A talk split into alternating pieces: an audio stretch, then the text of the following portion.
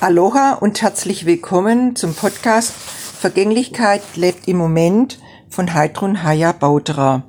Episode 53 Sommer Plus. Ja, da möchte ich äh, einen Satz vorlesen aus meinem Buch und die Episode heißt Sommer Plus 2020 und ist ja auch so, kann man sagen, das Herzstück von meinem Buch.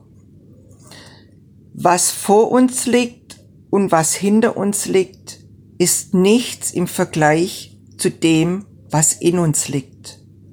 Und wenn wir das, was in uns liegt, nach außen in die Welt tragen, geschehen Wunder.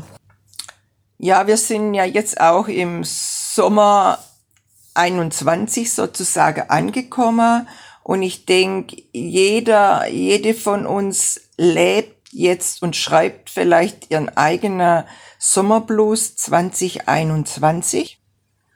Mein Podcast Vergänglichkeit lebt im Moment macht jetzt auch Sommer, ja, vielleicht Sommerblues-Pause. Und ich kann einfach generell so wirklich empfehlen, sage ich mal, dass man immer wieder Gewohnheiten auch unterbricht.